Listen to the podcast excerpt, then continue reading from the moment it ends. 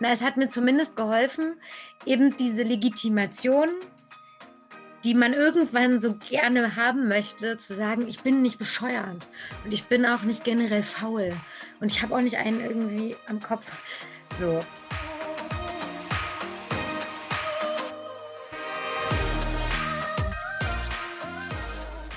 Hallo, ich bin Mio Lindner habe selber eine Leserechtschreibschwäche und arbeite seit über zehn Jahren als Lerntherapeut bei Leserechtschreibschwäche und Rechenschwäche.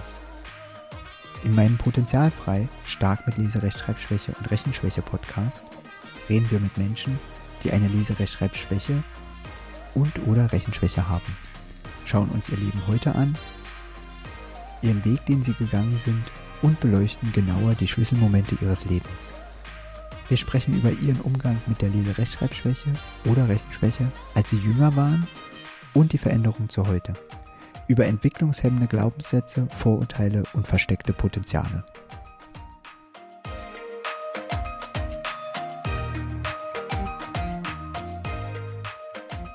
Dann, ich freue mich riesig, dass du da bist und hm. äh, ich möchte dich jetzt mal ganz offiziell begrüßen Heute ist Antonia da und die ist Strategieentwicklerin bei der Deutschen Bahn und nimmt uns mal ein bisschen mit in ihre Geschichte, die sie dann in ihr Leben, in ihr selbstbestimmtes Leben geführt hat. Ganz zum Anfang würde ich dich gerne einfach fragen, was würdest du deinem jüngeren Ich als Tipp mit auf den Weg geben? Oh Gott, ich habe genau mit so einer Frage gerechnet. ähm, ja, wissentlich, dass man das dann wahrscheinlich nicht ernst genommen hätte, hätte ich wahrscheinlich gesagt, alles wird gut. Und es reicht auch 100 Prozent zu geben, vielleicht sogar manchmal 80 Prozent und dafür sich und dafür glücklich sein, als äh, 150 Prozent zu geben und sich daran manchmal fast tot zu machen. Das lässt schon was erahnen für ja. den Weg. ähm, Magst du vielleicht einfach anfangen? Wir fangen mal ein bisschen chronologisch an. Mhm. Zu, äh, zu erzählen, wie das war ähm, mit dir in der Schule, wie, das, wie der Werdegang da war. Und ich hake einfach ein. Ja, gerne. Also ich bin ähm, ganz froh und munter ähm, in den ersten vier, fünf Jahren zur Schule gegangen. Das kann ich jetzt natürlich nur von meinen Eltern nacherzählen. Äh, ich bin in Berlin geboren und da auch zur Schule gegangen und war eher ein ähm, am Anfang auf jeden Fall eine Schülerin, die ähm, schon früh lesen und schreiben konnte, super motiviert war, ähm, eher herausstach ähm, laut meiner Eltern durch irgendwie schon Leistung und das ähm, nahm ab der fünften Klasse dann rapide ein Werdegang nach unten äh, würde ich jetzt mal sagen. Ähm, also schon in der Grundschule deutete sich so eine ähm, Rechenschwäche an. Die war aber erstmal nie diagnostiziert. Die war auch oft mit Faulheit einfach nur äh, benannt worden von Lehrern und dann auch manchmal auch von meinen Eltern. Und äh, ich hatte es dann trotzdem, weil meine Mama da sehr Kämpfernatur ist, ähm, ähm habe ich dann trotzdem in der siebten Klasse den Weg zum Gymnasium gefunden. Es war ein Musikgymnasium. Mhm. Deswegen, ähm, deswegen war das überhaupt, ich weiß gar nicht, da war der Fokus natürlich auf so künstlerischer Qualifikation. Ich hatte aber von den Lehrern nach der sechsten Klasse eine Realschulempfehlung bekommen. Also im Nachhinein auch etwas, wo ich denke, weiß nicht, vielleicht wäre es gut gewesen, dem nachzugehen, vielleicht aber auch gerade nicht. Auf jeden Fall bin ich dann erstmal aufs Gymnasium gekommen. Das war wunderschön, eben ein musikorientiertes Gymnasium, viel Kunst und ähm, ja, so tolle, tolle Schüler und tolle Mitschüler und auch tolle Lehrer. Und da gab es dann aber schon ab der achten Klasse den versetzungsgefährdet Brief wegen Mathematik, irgendwann dann auch wegen Mathe, Chemie, Physik, alles, alles, was dann naturwissenschaftlicher Natur war, ähm, sodass ich dann in der neunten Klasse sitzen geblieben bin. Dann ähm, wäre das Gleiche nochmal passiert. Mhm. Aber da haben dann meine Eltern die Reißleine gezogen. Oder ich, ich, kann mich daran nicht erinnern, ob das dann, wie das dann gemacht wird, ob die Schule das dann ähm, empfiehlt oder die Eltern. Ja, dann, ich weiß gar nicht, ob man ein zweites Mal hätte sitzen bleiben können. Wahrscheinlich ja, aber ich bin dann von der Schule gegangen und bin auf eine Realschule gekommen. Was natürlich, ähm, ich weiß gar nicht, ja, schon auch nicht so schön war für meine Familie, für mich so mittel. Ähm, ja, Ähm, hat sich das auf dein Selbstwertgefühl ausgewirkt oder was war da nicht so schön? Also zu dem Zeitpunkt nicht. Im Nachhinein weiß ich aber jetzt sehr viel durch viele Reflexionen so über mich, weiß ich, dass es auf jeden Fall was gemacht hat. Aber zu dem Zeitpunkt habe ich ein relativ äh, optimistisches Naturell gehabt mhm. und war so, ach ja, kann man neue Leute kennenlernen, ist jetzt auch nicht so schlecht. Es hat schon auch einen extrem großen Unterschied gemacht, äh, auf einer Realschule zu sein für mich. Also ähm, so, so freie, rebellische Mitschüler mal kennenzulernen, ein bisschen gegen die Gymnasiasten, die durch diesen Musikfokus auch so ähm, schon auch anständiger und disziplinierter und so mhm. Performance-Druck hatten, war schon was anderes. Ich habe das erste Mal äh, Jugendliche mit Migrationshintergrund kennengelernt auf der Realschule. So einem wirklichen Migrationshintergrund, nicht jetzt einfach ähm, mit Eltern und Großeltern, die schon hier sind, sondern wirklich irgendwie nochmal einen völlig anderen Typus ähm, ja, MitschülerInnen kennengelernt. Und ähm, hast du in den Jahren davor, bevor du in der Realschule warst, irgendein Erlebnis gehabt, so ein Zündendes für dich oder ein Zündendes, aber ein, ein, was im Kopf geblieben, hängen geblieben ist als Erlebnis mit Mathematik oder mit den Naturwissenschaften, wo für dich das so das Symbol ist für deinen Werdegang in der Mathematik? Mm. Symbol, äh, ja, also jetzt so ein Schlüsselerlebnis nicht mhm. oder eher dieses, ich glaube, was wahrscheinlich viele kennen, egal in welchem Fach, ist es so dieses, also irgendwann baut sich diese extreme Angst auf, an die Tafel zu müssen, nach vorne zu gehen. Ähm, das nimmt dann diesen Teufelskreis irgendwie, dann auch Hausaufgaben zu versauen zu versemmeln, irgendwann gar nicht mehr zu machen, dann wieder Angst zu haben, dass man aufgefordert wird. Und dann kommt dazu, glaube ich, die vielleicht ältere Generation von LehrerInnen, die, die das dann mit der Person ähm, in irgendeiner Art in Vergleich setzen. Also so geschminkt wie du bist, ist es ja klar, ähm, dass du kein Mathe kannst, ne? Oder großes Mundwerk, aber in Mathe eine Niete, die lieben wir am allerliebsten, die Leute. So. So mit der Generation LehrerInnen bin ich aufgewachsen. Mhm. Und insofern, ja, das hat mich schon tief äh, ja, so durchzogen dann irgendwann, dass es da schon auch diese, dann irgendwann schon diese Vorbehalte auch gibt. Man ist ja immer, man ist die, die am Ende vorne sitzt, die der Klassenclown ist und damals auch schlecht in Mathe. Mhm.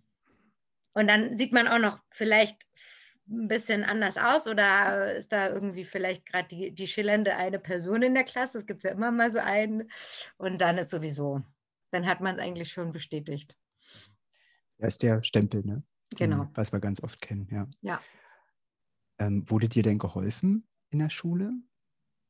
Also gab es irgendwelche zusätzlichen Fördermaßnahmen oder, oder Anreize? Ja. Also meine Eltern haben ganz viel gemacht natürlich. Mhm. Ähm, mit Nachhilfe, Nachhilfe von älteren Söhnen und Töchtern von Freunden und äh, Studienkreis und solche Sachen. In der Schule selber, ich glaube, es gab so Nachhilfeangebote äh, für Mathematik explizit. Das, ich glaube, irgendwann war auch das Interesse oder diese Mauer so zu. Mhm. Also das erlebe ich jetzt auch, wenn ich so jüngere ähm, ja, Söhne und Töchter kennenlerne, meiner Freunde, dann irgendwann ist das so, ja, einfach so hochgezogen, die Mauer. Ich hätte das ab einem gewissen Punkt auch nicht mehr verstanden, hatte ich das Gefühl.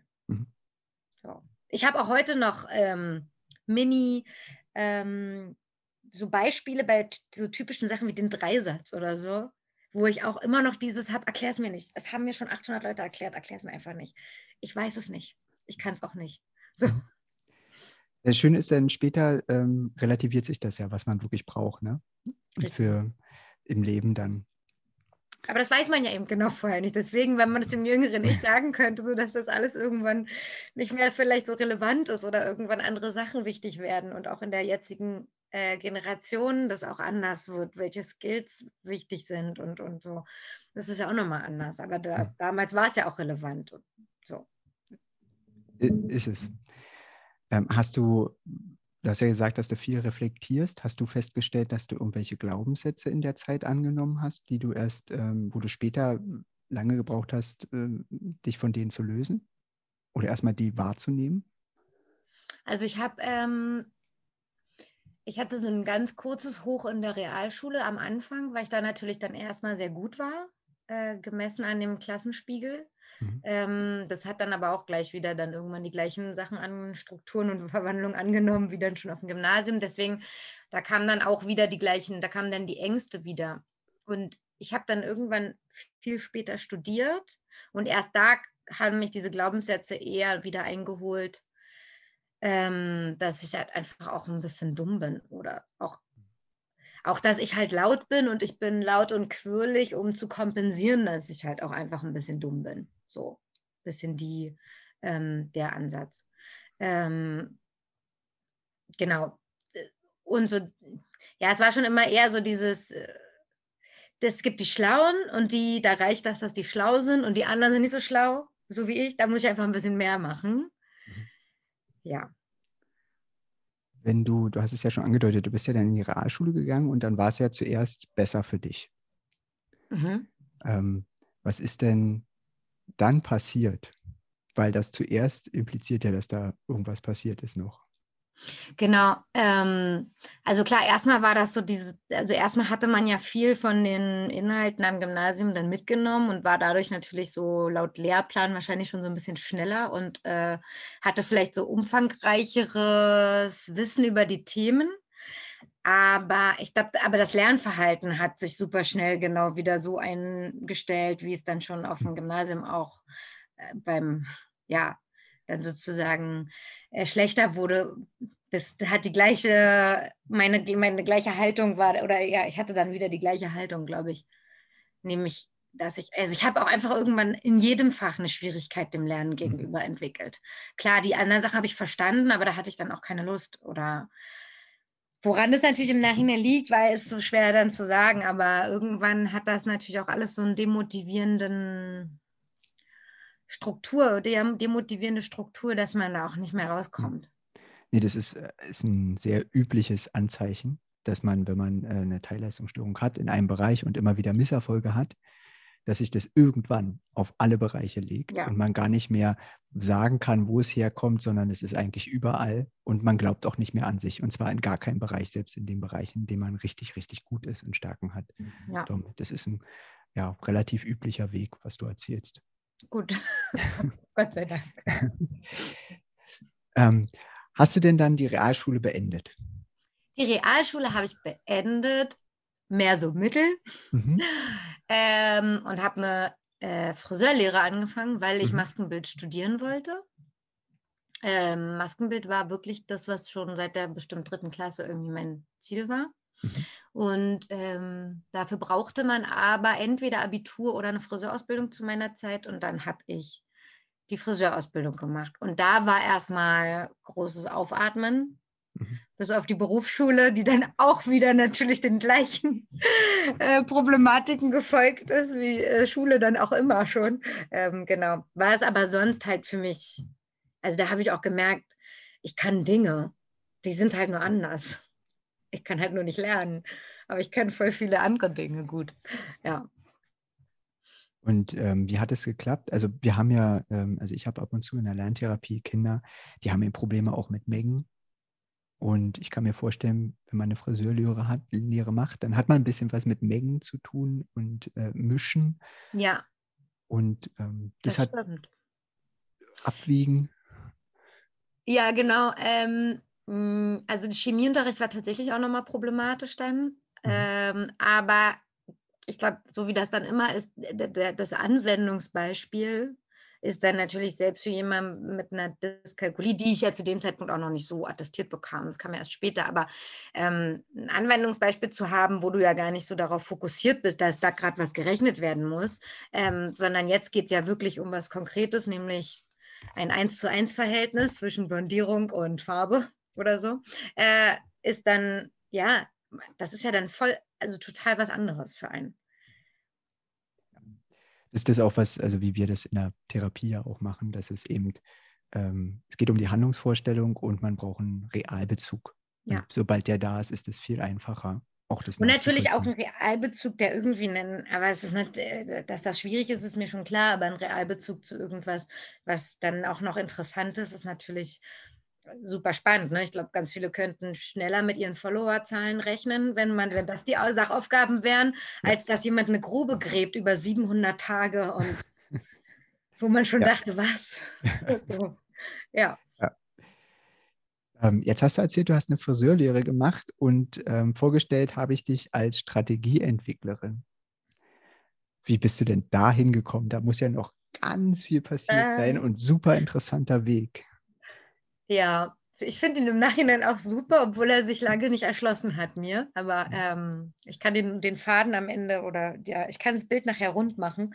Ähm, ich habe nach der Friseurausbildung ähm, dann doch nicht mehr studiert, also nicht mehr Maskenbild studiert, sondern direkt beim Friedrichstadtpalast angefangen, in der Maske zu arbeiten.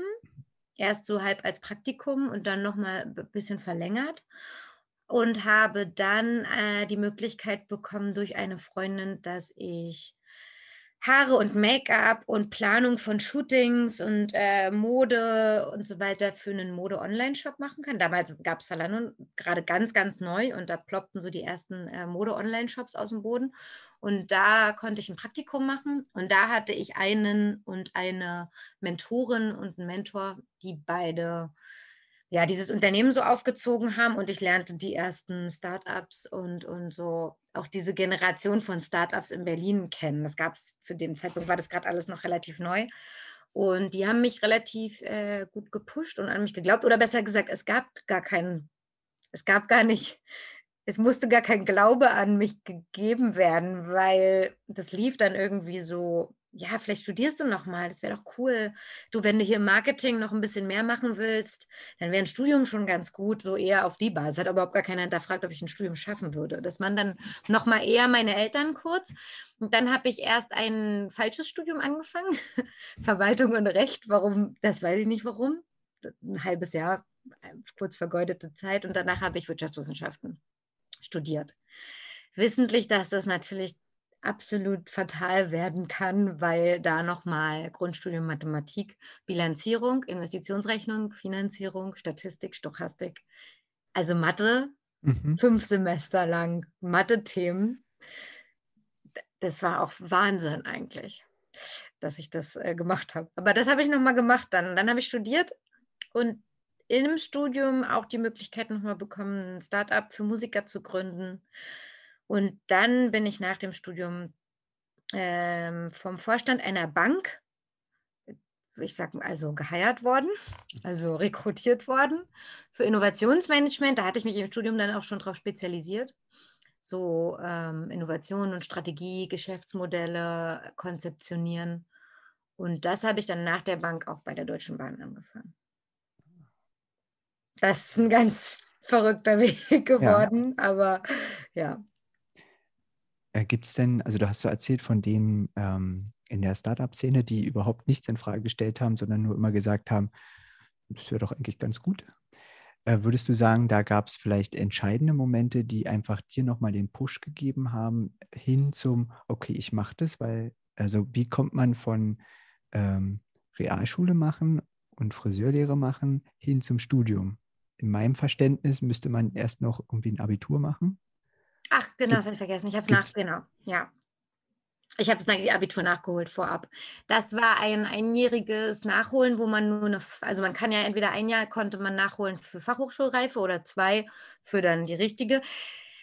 Also da, da wurde ich ja dann auch ein bisschen realistischer mit mir selber, dass ich jetzt dann nicht eine Uni, ähm, also an einer Uni studieren werde, war schon irgendwie für mich klar, weil das dann auch Geisteswissenschaft, also äh, geisteswissenschaftliche Studiengänge dann damit eher gemeint wären. Und ich war schon sehr schnell auf dem Thema BWL oder Wirtschaft zu studieren.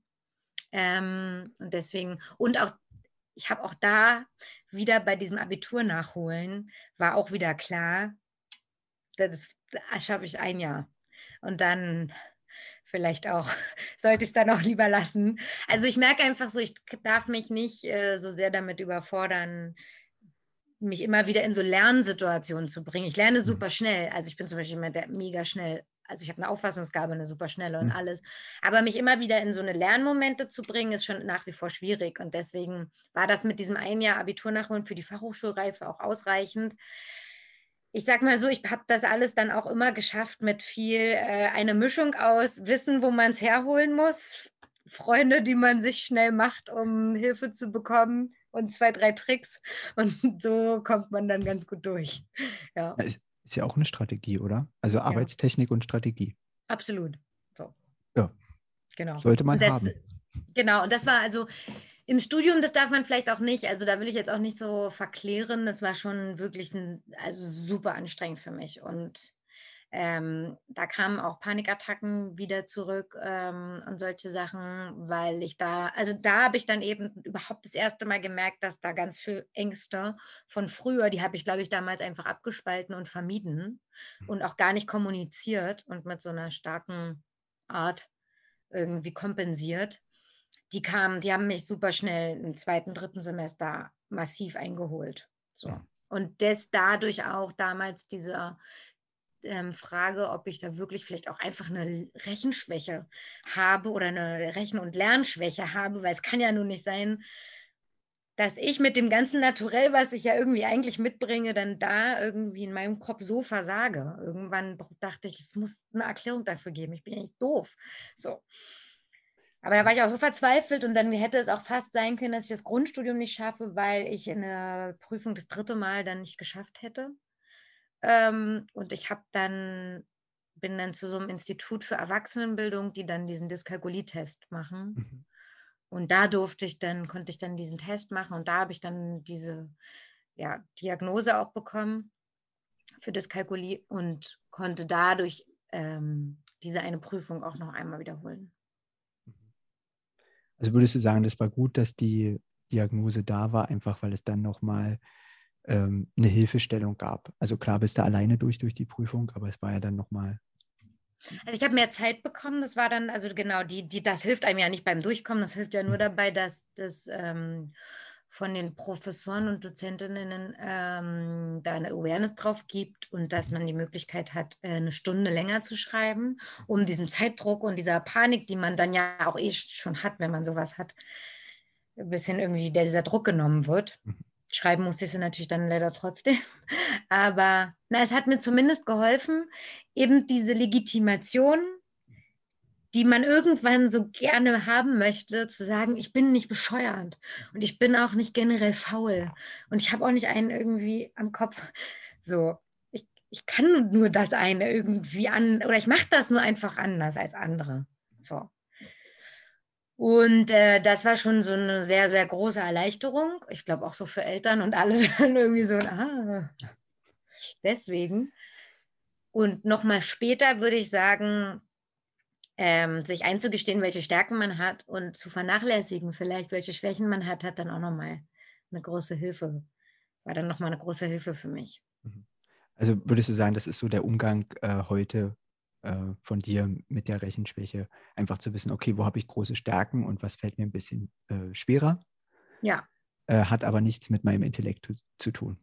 Ja, also ich mittlerweile kommuniziere ich auch bei jedem Projekt oder wenn ich auf Leute treffe, die mit mir noch nicht im Projekt gearbeitet haben, sei es im Konzern bei mir oder bei freien Projekten draußen. Also da gehören ja auch andere. Man merkt das ja dann immer wieder. Ne? Ich mache einen Podcast. Man merkt ja, wo man dann langsam nachlässt. Ähm, dieses Durchhaltevermögen zum Beispiel, das ist mir nicht gegeben, aber ich bin mega stark am Anfang von jedem mhm. Projekt. Und das irgendwann zu verstehen, dass das totale, eine totale Qualität ist. Ähm, die hilft bei manchen Projekten halt eben genau da, wo es helfen soll, wo kein anderer ist, auf weiter mhm. Flur. Und die ist natürlich, und man sollte es einfach kommunizieren, dass man zum Beispiel dann vielleicht hinten raus nicht so ein langes Durchhaltevermögen hat, schnell abdriftet, am Ende nach sieben Monaten dann einfach Konzentrationsschwäche einsetzt bei Projekten, die zu lange gehen. Ich kommuniziere das einfach. Das ist aber, ich habe mir aber auch dann irgendwann Jobs gesucht, oder hatte dann auch immer Jobs, die eben genau das erfordern. Ich muss halt, mhm. ich bin am Anfang ganz stark und ziehe alle mit. Ähm, genau, und nach anderthalb Jahren wird ein Projekt für mich natürlich dann leider, geht die Luft raus bei mir. Aber das weiß ich und das kommuniziere ich. Hm. Ich würde mal ein bisschen zum Abschluss kommen. Ähm, was ist denn dein Lebensmotto, was dich begleitet? Also welche Aussage hilft dir, ein Zitat oder ein Spruch? Hm. wenn dir nicht gefällt, worüber andere reden, wechsel das Thema. Sag ich immer. Aber äh, ja, in so, in so ein Motto, ich habe jetzt nicht so ein Totschlag-Motto, was irgendwie einen immer durchbringt. Ähm, jeder, wie er will und kann. Das ist auch noch so ein Satz, den ich so lack sage. Ja. Super. Sollten sich mehrere ähm, ab und zu mal sagen. Ja, das stimmt. Dann möchte ich dir danken. Dankeschön. Für unser Gespräch. Und es ist also wirklich immer wieder schön, andere Lebensgeschichten zu hören und wie andere Menschen umgehen einfach mit der, mit der kleinen Schwierigkeit und ähm, ihr Leben meistern. Ja. Vielen Dank. Vielen, Vielen Dank. Dank. Wenn dir die Geschichte dieser starken Persönlichkeit gefallen hat und du noch weitere inspirierende Geschichten hören willst, denk dran, jetzt fix auf Abonnieren oder Folgen in deiner Podcast-App klicken. Und dann hören wir uns wieder in der nächsten Folge.